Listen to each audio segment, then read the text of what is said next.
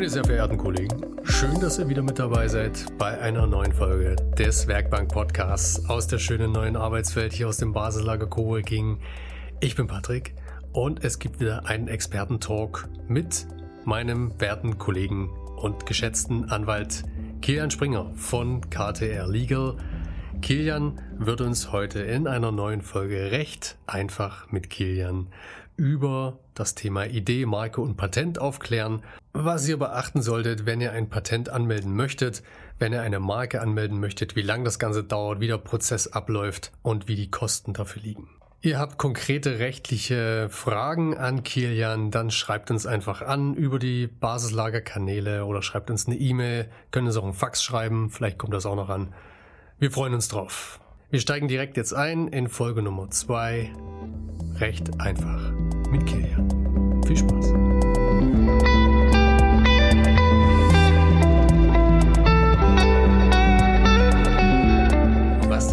Ja gerade deine eigene Marke angemeldet. Ja. Kilian. Herzlichen Glückwunsch. Dankeschön. Wie sind denn da so deine Erfahrungen? Endlich mal die eigene Marke angemeldet, ja. Meine Erfahrung zumindest ist, wenn man eine Marke für eine Kanzlei anmeldet, für Rechtsdienstleistungen, dass es sehr, sehr schnell geht. Das kann es nur empfehlen. Einfach mal eine Marke für Ja, eine genau. Kanzlei anmelden. Rechtsdienstleistung, genau, schön Wortmarke, das ging alles schön easy. Das äh, habe ich selten erlebt. Witzigerweise das Spannende an KTR ist, dass es sogar noch eine andere KTR gibt. Das Okay. ist aber ein Maschinenbauer.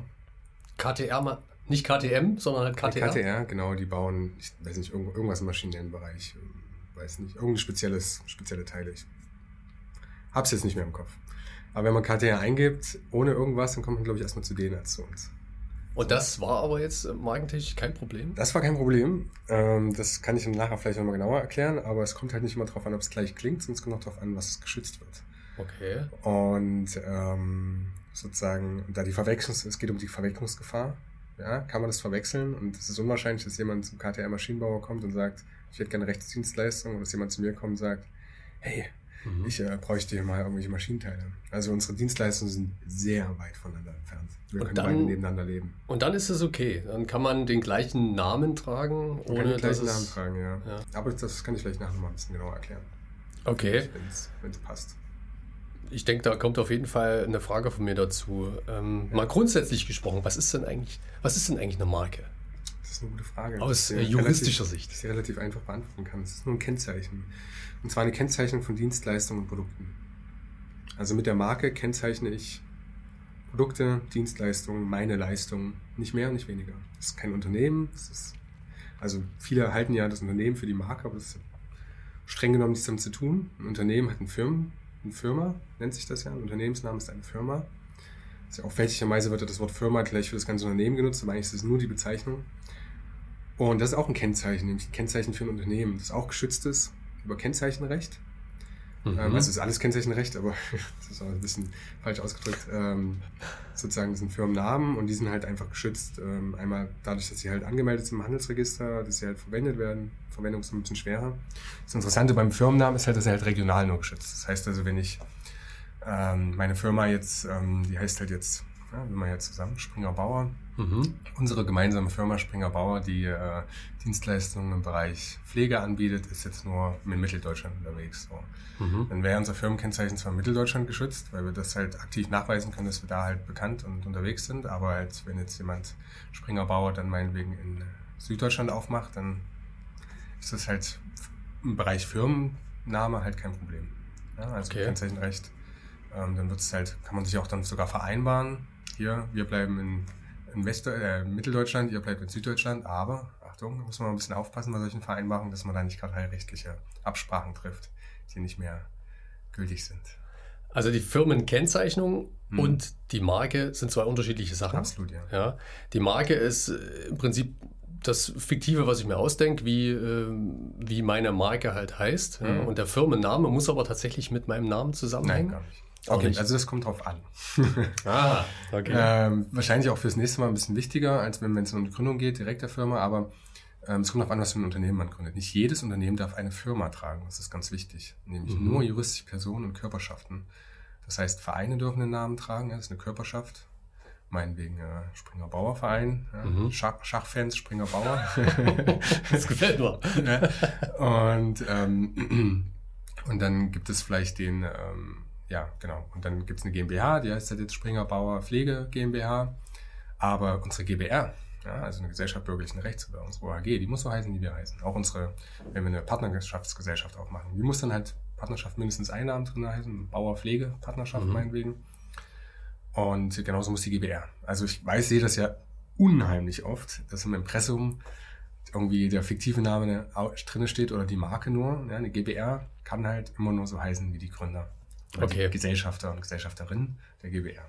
Also das ist was ganz Wichtiges fürs Impressum, ja. dass da nicht nur die fiktive Marke drinsteht oder der fiktive Firmenname, sondern auch tatsächlich. Genau. Ja, viele äh, Leute versuchen ja maximal anonym zu sein, aber das ist halt im, nach deutschem Recht halt nicht möglich. Ja. Man kann halt nicht anonym wirtschaften und eigentlich ist es auch das Recht eines jeden Vertragspartners zu wissen, mit wem er da eigentlich einen Vertrag eingeht. Ne? Und dass da nicht irgendwie äh, die Superpflege Leipzig GBR mhm. drin steht, weil die gibt es so gesehen nicht. Es gibt keine Superpflege Leipzig GBR, es gibt nur die Springer Bauer GBR. Mhm. Ähm, das ist wichtig, ja. Also ich kann es so beschreiben, wir haben das immer so gemacht, dass wir davor die Marke gesetzt haben. Also wir haben das war vor mit einem Kollegen, da hieß es Kanzlei KTR, dann Kanzlei KTR und dann Rechtsanwälte Springer und Schneidewind GBR. Das ist eigentlich der GBR-Name und just because it looks good stand da Kanzlei KTR davor. Ja, weil das ja unsere Marke ist, dass man verbinden kann, okay. Mhm. Ja, aber grundsätzlich auf die Rechnung und sowas hat der Marke, hat die Marke zum Beispiel nichts zu suchen. Braucht man gar nicht mit draufschreiben. Kann man, aber. Kann man natürlich, man kann natürlich ja. seine Rechnung schön farbig gestalten und Markennamen draufschreiben mhm. und so, aber der Rechnungsgläubiger, also der, der die Rechnung ausgestellt hat, ist natürlich die GBR und die heißt Springer Bauer GBR in unserem Fall. Okay. Was ist dann der Unterschied zwischen einer Marke und einem Patent? Ja, also da kommt immer, es kommt, viele Leute wollen ja gerne ihre Marke patentieren lassen, was so gesehen ein absoluter, also keinen Sinn macht. Ein Patent ist was komplett anderes. Ein Patent ist eine Anmeldung einer technischen Erfindung. Das heißt also, wir brauchen wirklich eine technische Erfindung. Also Software und sowas fällt da auch nicht drunter. Man muss halt stark darauf achten, dass das, was zum Beispiel, man hört sehr viel mehr von Patenten aus den USA. Da funktionieren Patente aber anders. Da kann man auch Ideen und Konzepte anmelden, was bei uns ja gar nicht möglich ist zu schützen. Ist nicht möglich? Nein, ist nicht möglich. Okay. Und aber vielleicht dazu gleich mehr. Ein mhm. Patent ist eine technische Erfindung. Also ganz einfach äh, irgendwas, was technisch sozusagen was Neues ist. Neu ist sehr, sehr wichtig. Also wenn man es nur irgendwie in irgendeiner Form veröffentlicht hat und wenn man es irgendwie seinem erweiterten Familienkreis erzählt hat, wäre schon jemand, wenn es jemand wüsste, hätte schon die Möglichkeit, vielleicht die Erfindung äh, anzuzweifeln, sie neu ist und dass sie halt nicht mehr als Patent angemeldet werden kann. Mhm. Dann äh, bleibt dann teilweise nur noch halt ähm, das Gebrauchsmuster. Eigentlich das Gebrauchsmuster, das, äh, wer ist es? Man sieht, wir machen übrigens wenig technische Erfindungen. Doch, ich, das ist Gebrauchsmuster, oder? Ich, komme gerade wirklich nicht auf das Wort. Ich verwechsel das ja, guck mal, guck mal. Design. Gebrauchsmuster? Ja, doch. Ja, das Gebrauchsmuster, doch, doch. Ich war gerade unsicher, weil das kam nämlich noch sechs Monate. Ich finde, dieses Wort macht mich immer wieder, ich verwechsel es immer mit Geschmacksmuster, so wie es früher nämlich Design. Teilweise heißt es auch europäisch noch so. Also ein Patent, sobald ich es irgendjemand erzählt habe, ist es nicht mehr neu. Ja. Deswegen, Darauf muss ich achten. Mega. Da kommen wir in die feine Welt des NDAs. Das Non-Disclosure Agreement. Okay. Ähm, insbesondere bei Patenten. Es ist halt empfehlenswert, wenn jetzt jemand wirklich sagt, ich möchte, ich habe eine technische Erfindung und die muss ich aber, ich brauche irgendwie erstmal zwei Millionen, um die überhaupt bauen zu können. Das ist nur ein Konzept, ja. Oder was auch immer, ich brauche Investitionen oder das Patent ist noch nicht angemeldet, das Verfahren läuft noch und ich will irgendjemanden da einweihen. Muss halt wirklich richtig krass klar gemacht werden, Verschwiegenheit. Und auch in diese NDA muss halt drauf eingearbeitet werden, was das für ein Patent ist, was da angemeldet wird da muss man echt drauf achten. Da kann man kein XY-Patent nehmen im Bereich äh, NDE, im Bereich Patent. Mhm. Patent ist auf jeden Fall ähm, was Besonderes. Ist auch sehr teuer, es anzumelden. Man muss es pro Land anmelden. Also so ein weltweites Patent geht ins Fünfstellige. Ach krass. Ohne Probleme. Also wenn man tatsächlich eine technische Innovation mhm. irgendwo entwickelt hat, äh, die niemand gesagt hat vorher und dafür ein Patent anmeldet, dann gilt das auch nur für das Land. Ja. Also, Alles eigentlich in dem Bereich ist äh, Territorialitätsprinzip nennt man das. Mhm. Jede Anmeldung gilt nur für das einzelne Land. Also auch die Marke melde ich erstmal, also nein, ich kann die in verschiedenen Ländern anmelden, aber ich muss sie halt pro Land anmelden. Es gibt natürlich jetzt die EU-Marke, die in 27 Ländern gilt, ähm, also allen Ländern der EU. Da kann ich mit einmal sozusagen die ganzen Länder klar machen, in Anführungsstrichen. Mhm. Ansonsten melde ich halt im kleinen Land an. Ne? wenn man jetzt ganz klassisch, sage ich mal, jemand, der im deutschen Bereich was macht, der muss halt eine Dachregion anmelden. Das heißt also, er muss auch extra nochmal Schweiz anmelden, die ja nicht Teil der EU ist. Ja, dann muss man dann gucken, melde ich vielleicht nur Deutschland, Österreich, Schweiz an oder melde ich da gibt's dann die Markenberatung. Ne? Also da muss man sich wirklich hinsetzen, mhm. am besten mit einem Anwalt. Meiner Ansicht nach bilden, bieten das illegalerweise auch andere an, aber es ist für mich eine Rechtsberatung, die dürfen eigentlich nur Rechtsanwälte geben, Rechtsanwältin. Ähm, und äh, dann setzt man sich halt hin und sagt, okay, ich habe irgendwie vorgenommen, äh, ähm, ich möchte gerne irgendwie neben dem Bereich arbeiten. Dann wird halt geguckt, weil es ist unterschiedlich teuer. Ne? Also eine DPMA, das ist das Deutsche Patent- und Markenamt in Deutschland, da meldet man die deutsche Marke an, mhm. auch das deutsche Patent. Ähm, kostet 290 Euro online. Die einmalige ist eine Anmeldegebühr. Und ähm, wenn man ganz viele, das erkläre ich dann gleich mit den Klassen, aber erstmal 290 und eine EU-Marke kostet 900. Okay, es ist gleich nochmal ein ganz schöner Unterschied. Ja. Genau. Und äh, für diese 290 Euro bekommt man eine Marke in Deutschland? Genau. Beziehungsweise in der Dachregion auch schon? Nee. Das nicht, das ist nochmal extra. Ja. Okay. Und 900 Euro für, für EU. Und das bedeutet dann, dass ich äh, in der EU beziehungsweise in Deutschland, je nachdem, wo ich es angemeldet habe, ja. meine Marke, dass die Marke dann geschützt ist. Ja? Genau. Dass also kein anderer meine Marke verwenden darf. Das ist sozusagen Eigentumsrecht, ist dein Eigentum dann, ja. Du okay. kannst es gegen die Fremdnutzung schützen. Insofern du sie für den Bereich auch angemeldet hast, das erkläre ich gleich nochmal, aber genau, ja. Ähm, also muss lass uns ruhig darauf nochmal eingehen, mhm. weil das ist ja eigentlich das Interessante. Warum, warum meldet man, warum macht man jetzt diesen Aufwand, nimmt mhm. Geld in die Hand, warum meldet man eigentlich eine Marke an? Man ja. könnte ja auch einfach sagen, okay, ich bringe jetzt äh, ein Produkt raus oder, oder ich äh, vermarkte mich selber als mhm. Person, äh, mache das halt einfach ohne Marke. Ja. Also grundsätzlich geht es ja erstmal ohne Probleme, dass man das machen könnte, aber man kann halt in der anderen Form bekommen. Also man muss halt wissen, und ich glaube, das ist manchen auch gar nicht bewusst, egal wie toll man ist, ähm, solange man keinen Namen hat, an dem man das orientieren kann, ähm, ist es schwierig, die Leistung sozusagen oder die Produkte ja hochzuwerten. Ne? Also selbst wenn man eine neue Erfindung hat und eine neue Software, ähm, ist es wichtig, dass man die in irgendeine Marke packt. Ne? Bei manchen ist es offensichtlich, also Klamotten zum Beispiel, dann kaufe ich einen Pullover, da steht Adidas drauf oder Carhartt, die sind wahrscheinlich vom Prinzip her nahezu gleich, aber nur allein, weil diese Marke draufsteht, ist es für mich schon was wert. Deswegen spricht man im Modebereich auch von Marken, anstatt eigentlich von das ist so das Typische. Ja, das ist die typische Marke, die man sieht. Mhm. Aber das ist ja bei allem so. Ähm, hinter der Marke steht halt, es ist ja ein Kennzeichen für Dienstleistung, für eine Art und Weise von Dienstleistung, für was steht diese Marke. Ja, also auch Apple, jeder hat da irgendwie, glaube ich, einen Gedanken zu, was das für den steht. Wenn ich jetzt mal das Emotionale rausnehme, ob das ein schlimmer oder nicht so schlimmer ist, steht es erstmal wahrscheinlich für Computer und, und Elektronik, wo auch Design vor allem im Vordergrund steht. Und ob das jetzt stimmt oder nicht, mindestens verbindet man auch mit der Marke, dass diese Computer meist gut funktionieren und dafür aber sehr abgeschottet sind. So, das ist so eine, ist eine Mischung aus Design und äh, ähm, klarem, festen Bereich. Man ist halt, wenn man einmal zu Apple geht, dann ist man da wie ein kleines bisschen gefangen, aber hat auch ein bisschen die Bequemlichkeit davon. Mhm. Kann man sehen, wer möchte, aber das steht ja alles hinter dieser Marke. Mhm. Ja, oder Coca-Cola steht halt, da sieht man halt das Coca-Cola süße Getränk und so weiter. Also diese ganzen Marken haben halt ja auch, auch Fußballvereine sind ja eine Marke. Ne? Wenn ich an Bayern München sage, dann hat jeder was klar auf dem Schirm, ne? Oder ähm, da gibt es dann Marke Sprüche, die sagen dann mir sind mir, das ist auch eine Marke. Ne? Wir, wir, sind halt so, wie wir sind und das wollen die so zeigen, ganz eigen. Und das ist auch direkt als Marke angemeldet? Ja, genau. Ja, Dieser Claim ist geschützt? Ja. Okay. Noch witziger, eine witzige Geschichte dahinter. Leverkusen hat sich den Claim Vizekusen anmelden lassen, weil sie ja immer Platz zwei sind. Und da habe ich auch mal einen ganz guten Artikel darüber gelesen. Das ist natürlich schon strange, wenn man sich das schon anmeldet, ob man nicht da eigentlich schon geistig immer Vizekusen bleiben wird. Aber ich habe wirklich noch versucht, Damit sich der Claim gelohnt hat. Ja, aus diesem Vizekusen Kapital rauszuschlagen, was halt schon, muss man mal drüber nachdenken, ob das das richtige Zeichen an Fans und Anhänger ist, aber das ist eine ganz amüsante Geschichte, ja.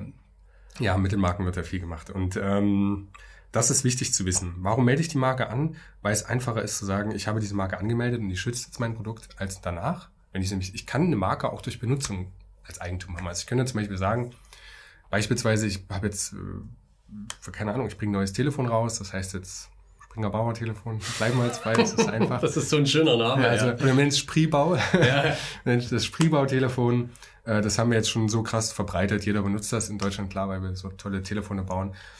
Und haben aber die Marke gar nicht angemeldet. Aber wir könnten jetzt vor Gericht nachweisen, wenn jemand anderes das benutzt, sagen wir, hey, wir sind deutschlandweit bekannt, wir haben Umfragen gemacht, dies und das und jenes. 95 äh, Prozent aller Befragten kannten Spriebau als Telefon und so weiter und so fort. Dann können wir auch danach zeigen, durch Benutzung haben wir das Markenrecht. Aber jetzt kannst du dir vorstellen, wenn du vor Gericht gehst mhm. und irgendwie sagst, okay, meine Marke ist jetzt sowieso, also eine Marke ist grundsätzlich, geht wird ja nach Gerichtskosten, je nach Gegenstandswert, eine Marke ist sehr, sehr teuer. Ne? Also eine Marke ist sehr viel wert. So, das ist das mhm. Wichtigste, was eigentlich ein Unternehmen nahezu hat. Neben vielleicht das Rezept von Coca-Cola oder was auch immer, aber grundsätzlich die Marke das Ding. Und, ähm, und das ist halt sehr viel wert. Das geht gleich in die Hunderttausende, Millionen, also es wird extrem teuer, so ein Verfahren. Ne? Und wenn ich, wir das dann verteidigen wollen, zahlen wir vielleicht schon, keine Ahnung, 10.000, 20.000 Euro Anwaltskosten, weil wir noch eine teure Anwaltskanzlei haben, die per Stunde bezahlen wollen. Mhm. Ähm, okay. Dann zahlen wir für die äh, Umfragen, müssen wir bezahlen und so weiter und so fort. Wir hätten 290 Euro für die Marke zahlen können, aber jetzt haben wir wie Tausende von Euro für diese Markenverteidigung gezahlt.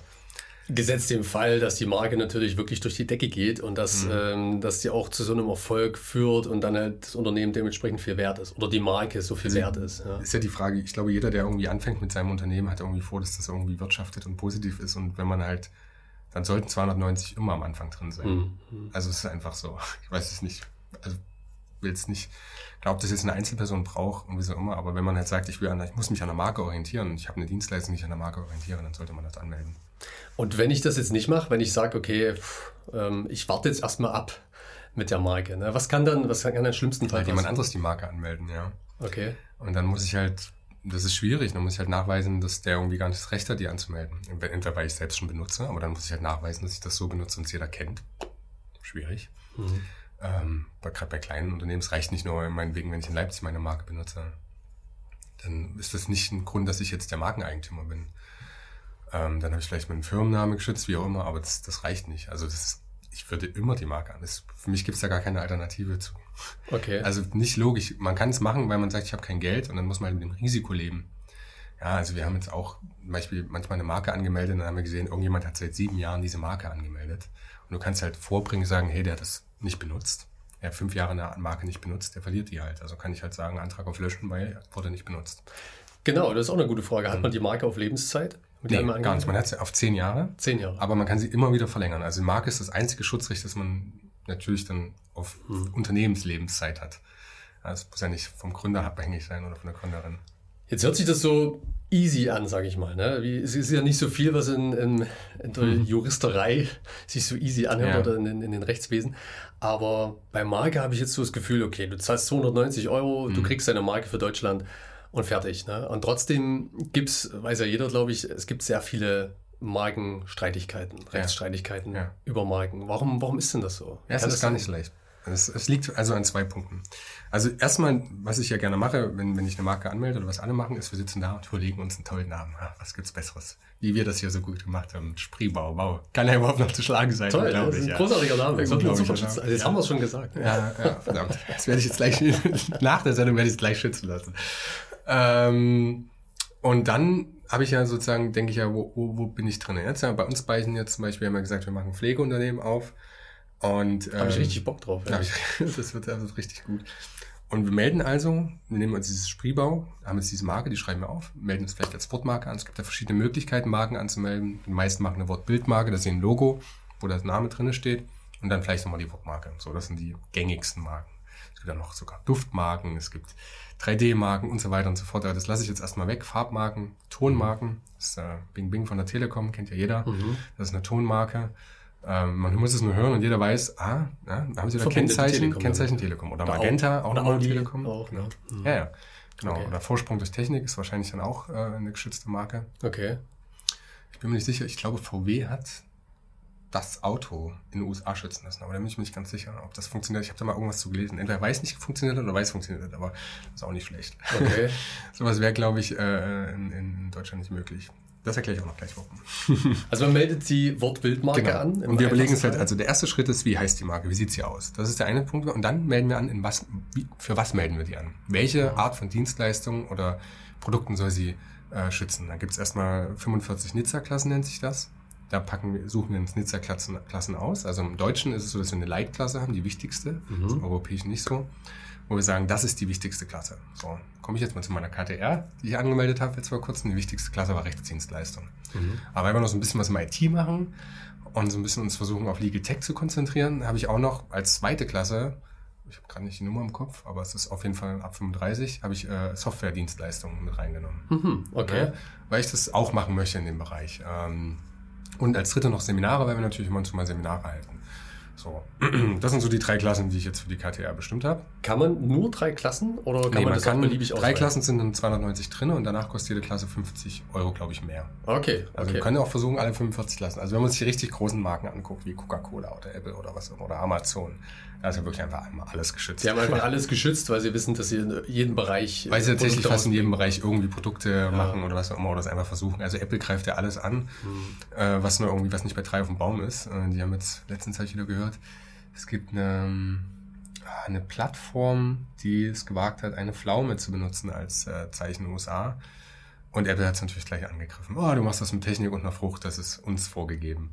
So, also so weit geht das schon. Okay. Ähm, weil um was kommt, kommt es jetzt nämlich drauf an? Also wir melden ja unsere Marke an und den Dienstleistungsbereich. Und diese zwei Sachen sind unsere Marke. Und jetzt ist es, wie ich es ja am Anfang erklärt habe, gucken wir, wenn es zur Markenstreitigkeit kommt, wie weit könnte man es verwechseln mit einer anderen Marke? Und das sind die zwei Dinge, und beide Sachen sind sozusagen Werten zu betrachten. Ne? Also wir haben einmal die Wertung, wie nah ist die Marke vom Namen her. Ja, also mein erstes Beispiel, Anfangsbeispiel mit dem Maschinenbauer und der Kanzlei, KTR, ist der gleiche Name. Da gibt es gar keine, normalerweise könnte man noch überlegen, vielleicht heißt es KTA, ne? KTA klingt ähnlich wie KTR. Wenn man das jetzt schnell ausspricht, KTA, KTR, ist da schon eine Verwechslungsgefahr da. Ähm, und dann müssen wir gucken, okay, im zweiten Punkt, was wird denn eigentlich geschützt? Ja? Und jetzt in meinem Beispiel, ich mache halt Rechtsdienstleistungen, der Maschinenbauer Maschinen, bietet Maschinen an. Oder Maschinenteile. Das ist halt weit ineinander von entfernt. Man kann es nicht, könnte, wenn man, man schafft irgendwie alles heutzutage, so, was für Verbindungen bei Verschwörungstheoretikern erzeugt werden, könnte man es vielleicht schaffen, aber grundsätzlich normalerweise ist es nicht möglich, ähm, da sozusagen eine Verwechslungsgefahr zu erzeugen. So, aber das ist natürlich sehr, sehr schwimmend und da wird Markenrecht nämlich kompliziert. Und das ist das, was meine Kollegin Janina Albrecht macht ja viel. Ich lebe mal diese Schriftsätze, die einfach so unglaublich lang sind. Da wird ausgeführt, wie wird die Marke benutzt und wie verstehen die Leute das und wie ähnlich ist das. Und dann wird über die einzelnen Laute gesprochen. Ne? Also jetzt nehmen wir mal KTA und KTR. Da wird dann gesprochen, wie lang das gezogen wird und warum das sich ja nicht ähnelt oder warum es ähnelt. Also Das ist ja werden so teilweise da wird über die Phonetik gesprochen. Das ist ja Ähm, völlig verrückt, aber klar, im Nachhinein, wenn man so, es macht Sinn auf jeden Fall, Ja. ne? aber ich hätte nie gedacht, dass das wirklich so ein Riesenaufwand ist. Also, dass äh, Rechtsanwälte nur damit beschäftigt sind, äh, Schriftstücke auszuarbeiten. Mega, es ist ein Riesenaufwand ähm, und ich würde auch sagen, dass Markenrecht auch ernsthaft, also wenn ich jetzt mal mich angucke, ich bin so ein bisschen so ein kleiner Generalist und ich helfe Leuten ein bisschen beim Anmelden, ein bisschen in der Grundberatung. Aber wenn es da wirklich ins Eingemachte geht, dann gehe ich auch sofort an Janina ab, weil das halt wirklich, da brauchst du wirklich jemanden, der sich den ganzen Tag oder sehr, sehr viel damit beschäftigt, weil das einfach so speziell ist. Äh, ähm, auch, dann musst du es ja auch analysieren, was passiert eigentlich auf diesem Markt. Ne? Also das sind da jetzt Beispiel Juristen ganz oft. Also jetzt zu gucken, also interessant war ja zum Beispiel, McDonalds hatte ja sozusagen ein Patent, äh, Patent, Marke auf Big Mac und es gab den irischen Mac Burger und die haben tatsächlich den Big Mac vom EuGH niedergerungen, also die Marke wurde gelöscht, weil sie nachweisen konnten, dass McDonalds tatsächlich vergessen hat, den Big Mac markenmäßig zu nutzen. Die haben zwar überall Big Mac hingeschrieben, aber die haben es nicht als Marke benutzt. Die haben sich aber einfach pauschal diese Marke angemeldet. Und EuGH hat gesagt, na ja, ihr konntet uns jetzt nicht nachweisen, dass ihr das tatsächlich als Marke benutzt habt. Ja, die haben dann angefangen, so, das sieht man, das ist immer interessant, wenn man sowas verfolgt, merkt man, wie sich die Werbung ändert und die Äußerungen des Unternehmens, weil die dann natürlich schnell versuchen, noch die Marke irgendwie, was war halt zu spät so. Und Wie, wie haben die den dann nennen müssen in Irland? Nee, der Mac Burger durfte halt weiter, die haben ihre Marke gemeldet, nee, die nennen ihn weiter Big Mac. Ja. Aber die nutzen halt nicht als Marke, die werben nicht damit so. Und das, was auf deiner Speisekarte steht, ist ja nicht automatisch eine Marke. Wenn ich ein Restaurant aufmache und dann verkaufe ich Wurstgulasch, um es mal hier regional zu halten, dann habe ich nicht automatisch die Wurstgulasch-Marke angemeldet. Okay, okay, ja, ich darf ja Wurstgulasch anmelden, äh, verkaufen und äh, so darf auch jeder Cola verkaufen. Ja. Ja, ich darf ja die River Cola bei Aldi kaufen und Mhm. trotzdem kommt die Coca-Cola und sagen, wow, Coca-Cola haben wir doch geschützt. Hm. Ne? Okay. Also, ja, kommen wir zum Freihaltebedürfnis ein bisschen. Aber es ist unglaublich. Also, und es passiert ja auch sehr, sehr viel. Also, das ist, glaube ich, was, was euch auch in eurer Kanzlei da sehr viel beschäftigt. Ja? Markenschutz, Markenrecht. Ähm, wenn irgendjemand verklagt wird, weil die Marke halt ähnlich klingt Hm. oder ähm, vielleicht im selben, ja, in, in derselben Dienstleistung, selben Produktspektrum wildert. Ähm, Es ist ein sehr komplexer Bereich, weil es auch sehr strategisch ist. Also, um jetzt mal auf Apple zu gehen. Ähm, die haben große Angst, dass ihr Markenname, der eine wirklich einfach Apfel ist, ja, ich sage mal, das ist ein Wort, das wir auch jeden Tag vielleicht fast benutzen, ähm, also ein sehr gängiges Wort, dass das halt verwässert werden könnte. Ich kann ein gutes Beispiel nennen, das ähm, zum Beispiel, das was nicht viele wissen, Föhn, ja, ist ja eigentlich ein Markenname gewesen. Der, der, der Haarföhn. Der Haartrockner. Trockner, ja. Ist eigentlich das richtige Wort, Haartrockner, aber es heißt Föhn. Ja. Und Föhn war eigentlich ein Markenname, aber weil der einfach sich so durchgesetzt hat als einzelnes Wort für Haartrockner. Ja, tatsächlich wusste, habe ich das auch erst gelernt bei der Ausbildung, als ich also die Fachanwaltsausbildung im Bereich gemacht habe, dass äh, das eigentlich gar nicht Föhn, sondern Haartrockner ist. Das hat man mal irgendwo gelesen, Haartrockner, weil ich dachte, das wäre so ein, wie die Deutschen halt immer alles nochmal verwaltungsrechtlich ausdrücken. Aber das ist der eigentliche Name. Föhn ist Markenname. Und ähm, er hat Föhn halt verloren. Und Tempo kennt man ja auch, Ja. Taschentuch. Und die haben ja auch immer früher damit geworben, nimm Tempo. Ja, dass sie ja schon eigentlich zum Inbegriff des Taschentuchs geworden sind. Aber das haben sie halt irgendwann abgebrochen, weil der Moment, wenn sozusagen jeder das Wort verwendet, kannst du die Marke nicht mehr nutzen, weil es einfach allgemein gewor geworden ist. Es ist ein Wort für, wäre für Taschentücher geworden. Und dann hieß es halt so, okay, wir müssen unsere Marke schützen davor, dass es zum Wort für. Es gibt ja viele Marken, die irgendwann mal einfach so dominant sind, dass sie sozusagen den, äh, ähm, den Sprachgebrauch prägen. Ne? Also gib mir mal ein Tempo äh, oder Gib mir mal den Föhn. Gib mir mal den Föhn, Ja, genau. ja. Ja, ähm, ja solche Varianten. Ähm, ja, Whirlpool ist ja das Ähnliche, was ja auch eigentlich äh, nicht Whirlpool heißt, sondern also Whirlpool ist ja nur auch der Marken. Du meinst das, das das Sprudelbecken? heißt der also das Jacuzzi, Jacuzzi? genau Jacuzzi, ja. aber Whirlpool ist der Na ist, Ja. ist eine große berühmte Marke. Das heißt, ich habe früher, äh, wir sagen ja Whirlpool, ne? Ja, ja, In klar. Deutschland. Ja. Aber es ist also Auch Tupperware zum Beispiel ist so ein Ding, was Ja. mir jetzt da spontan einfällt. Ne? Das oder was man im Deutschen so schön Tupperware nennen kann. Tupperware, genau. Ja, das ist ja schon. Aber ich wüsste jetzt auch gar nicht, ähm, das sind halt Plastikbehältnisse, ja. Ähm, ja, ja, ja. ist halt auch nicht so schön. Don't Okay. know. Ja, Also das sind die Momente, wo einfach eine Marke so in Sprachgebrauch übergeht, ja. ähm, dass es dann eigentlich nicht mehr möglich ist, die Marke davor klar zu schützen. Klar genau, beziehungsweise es, es gibt viele Varianten, ne, allgemein. Oder halt man, man in dem Moment, wo man halt ähm, erlaubt, also Apple sagt halt, sobald es jemand benutzt, gehen wir gegen vor. Weil umso mehr es benutzen, umso schwieriger wird es für uns, die Marke abzugrenzen. Und deswegen gehen die so radikal vor. Das ist halt eine Strategie Mhm. dahinter. Die haben halt auch das Geld, so radikal vorzugehen. Ne? Kleines Startup kann nicht radikal gegen jeden vorgehen, der irgendwie, weil das ist einfach teuer. Ne? Es ist also das Einfachste ist erstmal diese 290 Euro zu bezahlen, aber Wenn wir jetzt mal von den großen internationalen Playern wegkommen, die äh, ein riesiges Budget haben für, für Ja. Rechtsanwälte, ja. äh, wenn ich jetzt mir meine kleine Marke anmelde und ähm, mir das dann, also wie, wie kann ich denn von Anfang an mich dagegen wappnen, dass mir jemand Ja, ans Bein pisst und, das klingt ja so bescheuert. und dann kommt und sagt, hey, die Marke gibt's schon, die habe ich schon geschützt. Es gibt erstmal zwei Varianten. Du kannst auf jeden Fall eine Ähnlichkeitsrecherche machen. Ähm, Das funktioniert auch sehr gut über Anwälte. Ähm, Die machen das dann mit teilweise Dienstleistern zusammen oder selbst.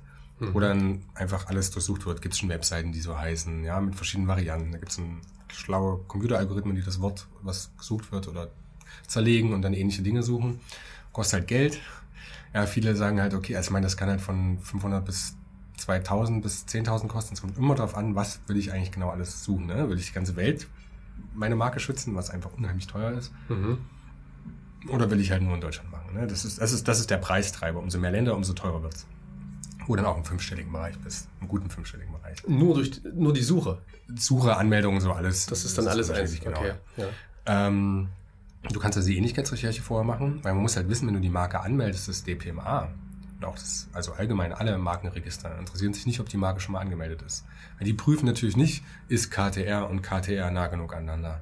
Und es kann auch sein, dass der Maschinenbauhersteller zu mir kommt und sagt, naja, aber mal ganz ehrlich, das äh, ist ja schon nah beieinander. Ich möchte nicht mehr, dass du die Marke nutzt. Hoffentlich hört niemand von denen gerade zu. ähm, weil die haben nämlich das ältere Recht. Ja? Ja. Wer als erstes anmeldet, gewinnt. Also ähm, Also das Markenamt äh, interessiert das überhaupt nicht. Ja? Genau, Das- die prüfen nur, ob es anmeldefähig ist. Dann haben die Okay. Kategorien, zum Beispiel kann Und man dann das- melden die das an und wenn das halt dann trotzdem ähnlich klingt und jetzt jemand zu dir kommt Ja. und sagt, Moment mal, ähm, dann haben die damit nichts am Hut, sondern da musst du dich drum kümmern, dass das jetzt sich Doch, ja, dann, kann, dann, dann gehen die ja schon zum Markenamt und sagen, hier löscht das, weil Mhm. äh, haben wir ja schon. Und dann Mhm. geht es darum, also sie können Widerspruch jetzt gehen, das sind drei Monate Widerspruchsfrist, deswegen hätte ich es vielleicht jetzt nicht erzählen sollen. Das ist noch einfacher, die Marke zu löschen und danach, oder gegen vorzugehen, danach muss man einen Antrag auf Löschung stellen.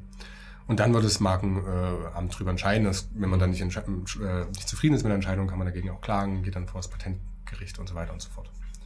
So ein paar Mal in München sozusagen, weil das alles Okay. sich in München befindet. Also der erste Weg ist auf jeden Fall herauszufinden, gibt es noch Ja. äh, eine Marke, die Genau. genauso heißt wie ich und im schlimmsten Fall auch noch das gleiche Der macht. erste Weg ist Google anzuschmeißen. Tatsächlich macht es DPMA auch nicht anders. Der erste Weg ist Google Mhm. Und äh, wenn ich mir da schon mal ziemlich sicher bin, dann ähm, wäre der beste Weg, dann zum Anwalt zu gehen, nochmal den überprüfen ja. zu lassen, auch die Anmeldung über einen Anwalt machen zu lassen, weil ich glaube, da kann man auch einiges falsch machen. Ja, also das kann ich nur empfehlen. Also ich habe das schon so oft, weil das Problem ist, du kannst ja nicht nachträglich deine, du kannst nachträglich deine Marke immer noch sozusagen, du kannst Waren und Dienstleistungen löschen lassen, aber du kannst nicht hinzufügen. Das heißt, du musst neu anmelden. Das sieht man vielleicht bei großen Marken, dass die mehrfach angemeldet sind, weil die nachträglich irgendwie so ein Portfolio erweitert haben, ihre Dienstleistungen, Produkte. Mhm. Das bei großen, vielleicht auch bei kleineren, aber dann wundert sich, hey, warum haben sie fünfmal angemeldet? Weil immer noch was dazu kam. Gut, meistens dann eher zweimal. Okay. Ähm, weil du darfst natürlich nicht einfach sinnlos deine Marke anmelden für irgendwas, was du nicht benutzt. Ne? Dann bist du natürlich in dem Bereich vielleicht könnte man beantragen, dass, dass du gelöscht wirst. Also es gibt ja viele Neigungen dazu, einfach alles zu nehmen. Ich rate davon ab, weil wenn es nämlich darum kommt zu entscheiden, sind diese Marken sich zu ähnlich, guckt man sich ja das Waren- und Dienstleistungsverzeichnis an. Und wenn da einfach alles drin steht, weiß ich, jetzt auch, weiß auch das DPMA nicht, ja, was wolltest du denn eigentlich genau schützen? Wo bist du denn tätig? Ich kann mhm. dich ja kaum vergleichen. Ne, weil du hast irgendwie alles. Und ich rate da wirklich auch zu sagen, nimm das, was du wirklich machst, weil dann hast du ein klares Profil und kannst dann, wenn es wirklich, man will ja nicht Leute angreifen wie Germare, weil man, weil man das gerne macht, sondern weil man wirklich Angst hat, dass das Business äh, nicht funktioniert. Und wenn man aber sein Business richtig umschrieben hat in diesem Dienstleistungs- und Warenverzeichnis, dann ist es halt schwierig, das dazu argumentieren. Okay. Deswegen, also nicht lieber nicht, nicht zu viel, sondern wirklich einfach das, was man wirklich machen will. Okay. Und das finde ich schon gut, wenn man da irgendwie mit der Hilfe von Anwälten und Anwältinnen arbeitet, ja. Wenn das jetzt dazu kommt, ich habe eine Marke angemeldet und ich kriege mhm. dann trotzdem Brief, äh, ist ja meistens dann eine Abmahnung oder irgendwas, was ich dann, was mir dann ins Haus flattert, wenn mhm. jemand sagt, hey, unsere Marke klingt ähnlich, ähm, ja. ändert das jetzt mal. Läuft das so ab? Also man wird nicht für die Anmeldung abgemahnt, sondern für die Benutzung. Mhm. Und da ist egal, ob man angemeldet hat oder nicht. Das, wird dann, das ist der zweite Ebene Streit, da wird dann wahrscheinlich auch ein Widerspruch gehen gegen die Marke, aber grundsätzlich geht es um die Benutzung. Okay. Ähm, und dann ist auch ein häufiges Argument, ich benutze das gar nicht markenmäßig. So, ich habe das nur irgendwo stehen oder was auch immer. Also man muss es markenmäßig benutzen. Das ist dann, würde jetzt zu tief gehen, wo da genau die Unterschiede sind, aber es ist wichtig zu wissen, halt, es geht darum. Also wir hatten ja als Beispiel, Big Mac hat es ja nicht markenmäßig. Ja, Big Mac wurde nur auf der Karte gezeigt. Mhm. Das war keine markenmäßige Nutzung. Du musst halt wirklich dann in der Werbung oder was auch immer oder irgendwo draufdrucken. Das muss halt wie eine Marke ja, zeigen, hier, das ist jetzt die Herkunft Big Mac, das ist das Produkt. Und das haben sie halt wohl offensichtlich nicht so dargestellt vom EuGH, wie sie es sollten. Okay. naja, jedenfalls, ähm, und da muss ich drauf achten. So. Was, was, kann mir, was kann mir dann passieren im schlimmsten also Fall? Du kannst, naja, im schlimmsten Fall ist relativ klar, also die Abmahnung geht ja, ist ja, zielt ja darauf hin, das erstmal noch privatrechtlich, mhm. also ohne Gericht zu klären. Das heißt also, was kommt bei Marken, ich muss, ähm, muss auf jeden Fall den Anwaltsgebühren zahlen ja, meines Abmahnten. Also wenn ich das wirklich, wenn es, also erst muss man prüfen, ist es gerechtfertigt. Wir gehen jetzt mal auf, ist es gerechtfertigt, weil es wird schwierig, das jetzt abstrakt hier zu erklären, wann es gerechtfertigt ist oder nicht. Also ich, ich äh, unterstelle das jetzt mal. Ähm, dann müsste ich wahrscheinlich die äh, Gebühren bezahlen ja, von den Anwälten. Da muss man auch gucken, die setzen vielleicht irgendwie zu, die Gebühren zu hoch an. Das können wir auf jeden Fall prüfen lassen. Also immer, letztendlich immer zum Anwalt gehen. Ja. Mhm. Also es, weil es ist sehr komplex. Ja. Wir müssen gucken, wie hoch ist denn, also die sagen halt am Wert der Marke, meistens ist das ein bisschen zu hoch.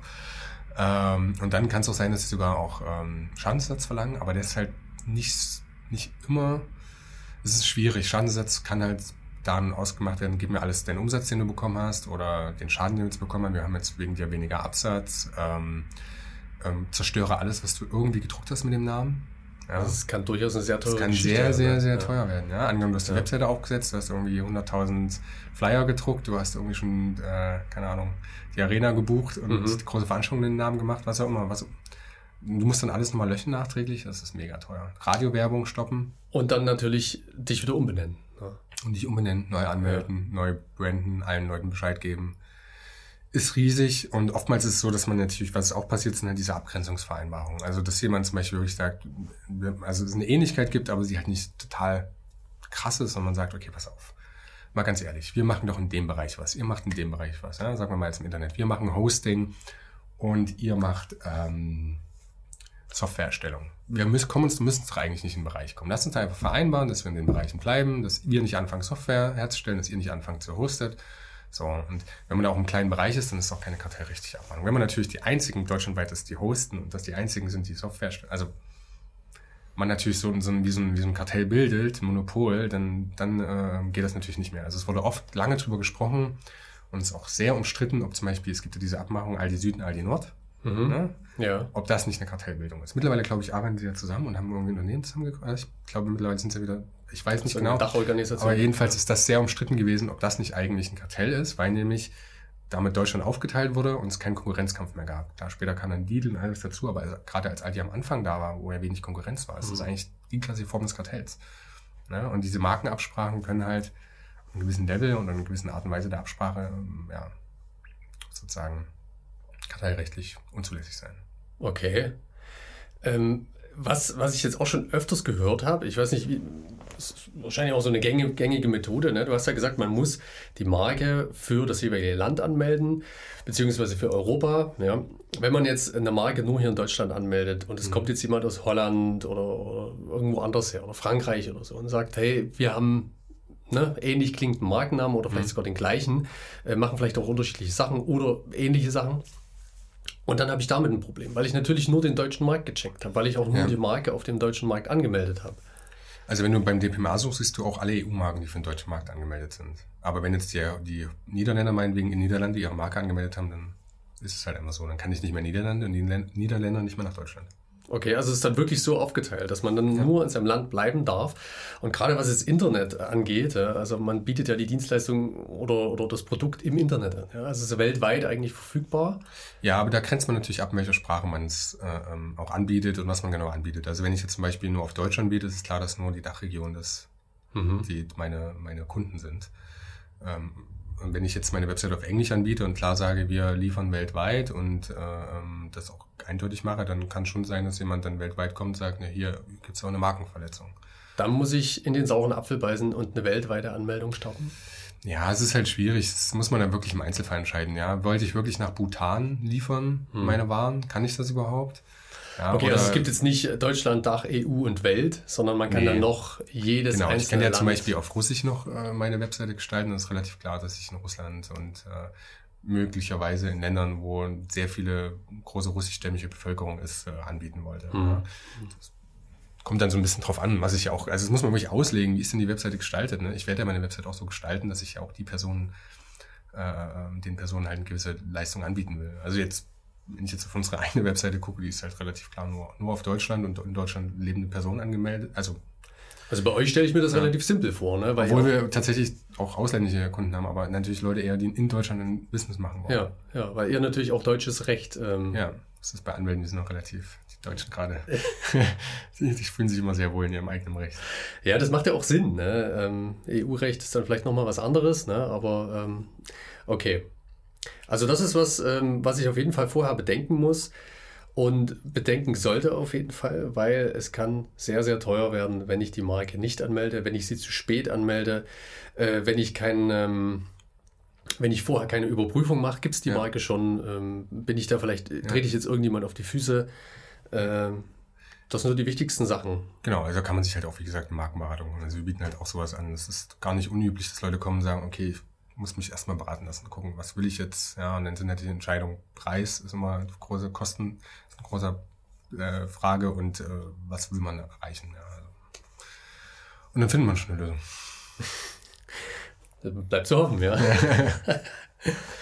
Wunderbar, Kilian. Ähm, ähm, also das möchte ich noch sagen, ähm, was wir vor uns kurz angesprochen haben, was wichtig ist, ähm, was eben nicht geschützt ist. Also wir hatten ja gesagt, Patente sind, kann man schützen, Erfindungen.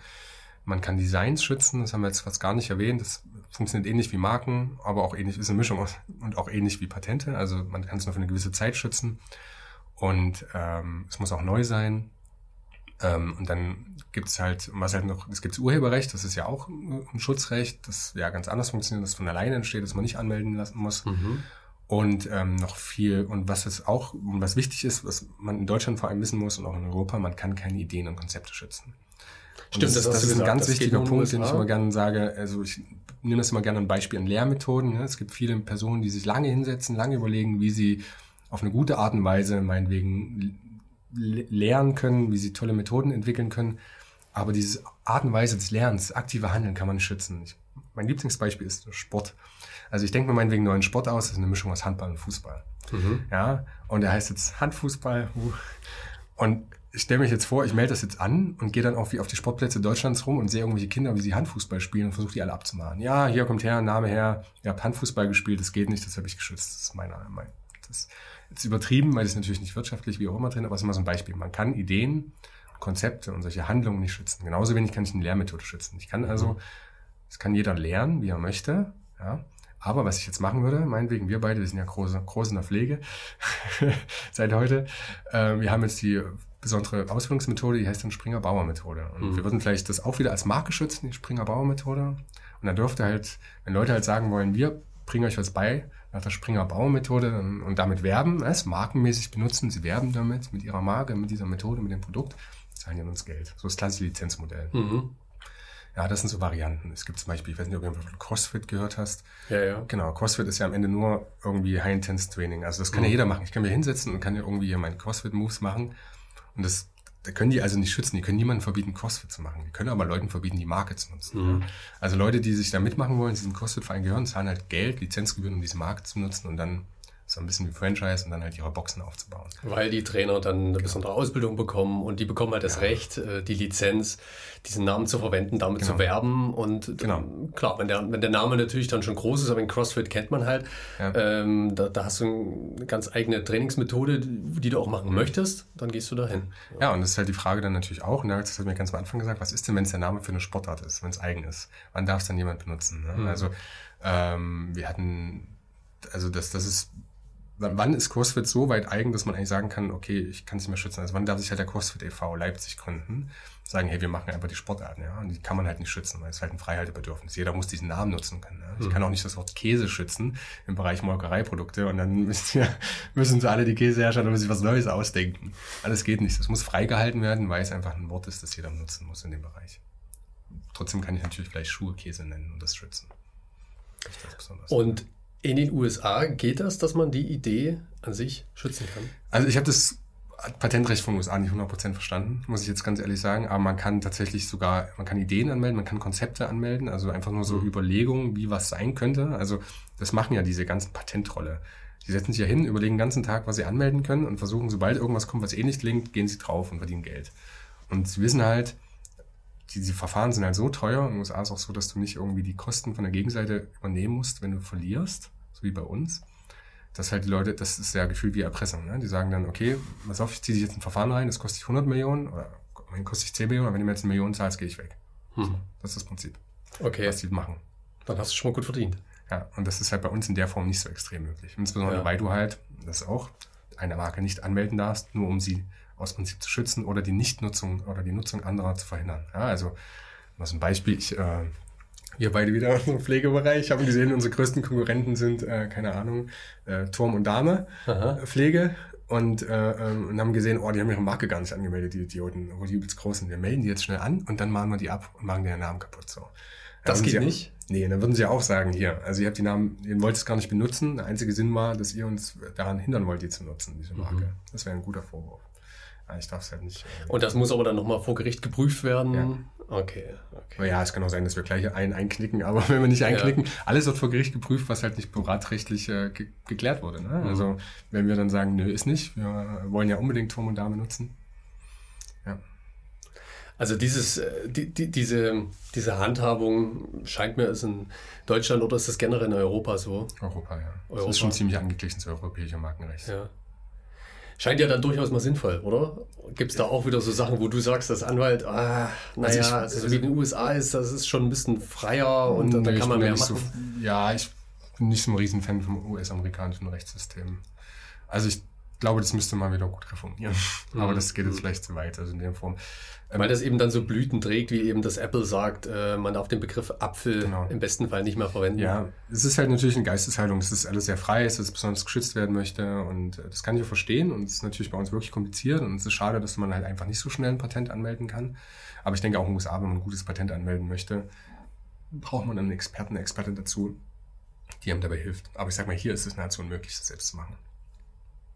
Weil du gerade noch gesagt hast, äh, die, die, ähm, na, hm. wie lange es dauert, ein Patent oder eine Marke anzumelden. Du hast ja das in ganzen sechs Tagen geschafft, oder? ja, ich habe. Wie lange dauert es denn normalerweise? Na, nach der Zahlung ging es dann los, wirklich acht Tage. Ähm, es kann, also es kommt tatsächlich auf die Klasse an, also die Leitklasse. Und jetzt die 35 zum Beispiel, wo Online-Geschäft und sowas reinfällt, das dauert einfach ewig. Und wenn du irgendwie sowas wie eine Rechtsanwaltskanzlei, die haben wahrscheinlich nicht sehr oft, also die haben wirklich Abteilungen für die Klassen und entsprechend wie die Abteilung belagert ist, umso länger dauert mhm. Und da ist, glaube ich, kein Wirtschaftsunternehmen, es werden die Abteilungen auch nicht nach Bedarf gefüllt, sondern einfach Parität, I don't know. Das will ich jetzt nicht unterstellen. Ich war noch nie in dieser Abteilung, wer weiß, vielleicht steht es nämlich in der einen 15, der andere nur zwei. Ähm, oder jemand ist für mehrere zuständig. Wie auch immer. Ähm, das kann halt, davon hängt es ab, einfach. Also ja, es kann natürlich auch sein, dass, dass, die Leute sagen, aus irgendeinem Grund seine Marke nicht anmeldefähig, weil es nur beschreibend ist, weil es ein Freiheitsbedürfnis ist, weil es so unmoralisch ist. Okay. Ah, fuck you, Goethe musste ja bis von EuGH kämpfen, um angemeldet zu werden, weil fuck ja, obwohl es ja offensichtlich falsch geschrieben ist, ja eigentlich ein Schimpfwort ist und ist eine ziemlich lächerliche Leier. Aber, okay. Ja. Also sie durften den Titel für den Film. Die durften ja genau. Jeder Titel wird ja auch markenrechtlich geschützt. Mhm. Und Titelschutz, den hatten wir jetzt nicht extra erwähnt. Ne? Also man kann ja Titel nicht urheberrechtlich schützen, weil es zu kurz ist. Ähm, mhm.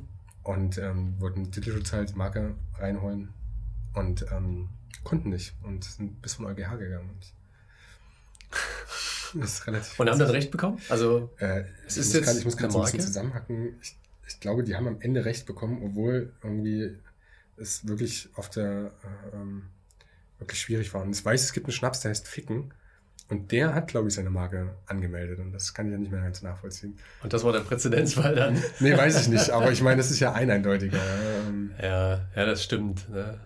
Na gut, vielleicht ist das eine eher ein Kulturgut und das andere, naja. ich glaube, da gibt es dann nochmal ganz viele Aus, Auswüchse. Aber ja. du sagst, äh, generell dauert eine Markenanmeldung lang. Also me mehrere ja, Monate. Ja, Wochen, mehrere Wochen. Wochen, okay. Ja. Also beim OIPO gibt es ein Fast-Track-Verfahren. Wenn man da schnell das Geld überweist, dann geht es auch schnell. Ähm, es kommt halt einfach auf die Marke an. Es kann auch sein, dass es Probleme gibt, dann kann es wirklich lange dauern. Hm, hm. Ja, oder jemand geht in Widerspruch. Wir haben auch Mandanten, die einfach seit Monaten warten, dass dieser blöde Widerspruchsverfahren, weil das dauert ewig, endlich durch ist mit die, weil sie sich nicht trauen, ihre Marke halt äh, richtig zu investieren, weil sie nicht wissen, ob sie die noch haben. Ja. Das sind natürlich diese Genickbrüche, die dann als äh, für junge Unternehmen dann oftmals. Ähm, es ist, also es ist schwierig, Unternehmer, Unternehmerinnen davon zu überzeugen, von ihrer Marke zu lassen. Ja. Also ich habe da schon da kriegt man dann nochmal alle zwei Wochen eine E-Mail und sagt, wir haben uns noch eine neue Variante überlegt, wie wir den Namen doch benutzen können. So, mhm. Trennt euch einfach davon. Schwierig. Fällt Leuten, sehr vielen Leuten sehr schwer. Wir hatten auch erst einen dämlichen Namen für die Kanzlei, den werde ich jetzt auch nicht öffentlich sagen. Ich bin froh, dass irgendwann jemand zu uns gesagt hat, hm, das klingt so ein bisschen wie so ein Friseursalon, ne? Und das war der Punkt, wo ich es gemerkt habe. da hat es mir die Augen geöffnet. Sehr cool. schön, Kilian. Ähm, Wunderbare Ausführungen. Ich glaube, das war alles ziemlich bildhaft gesprochen. Ja. Ich hoffe, dass ähm, jeder, der das jetzt hört, was damit anfangen kann. Äh, mir fällt gerade noch ein zum Thema äh, Marke, weil du sagst, es ist schwierig von seiner, seiner Marke zu lassen, wenn man eine entwickelt hat. Erstmal. Äh, es gibt auch einen Podcast dazu, ähm, der in der nächsten Zeit rauskommen wird, wo wir uns darüber Gedanken machen, wie entwickelt man eine eigene Marke, ein eigenes Logo, äh, wie kommt man eigentlich dazu, einen Namen aufzubauen und äh, das Ganze natürlich nach außen zu kommunizieren. Bestenfalls, wenn man das Ganze rechtlich angemeldet hat.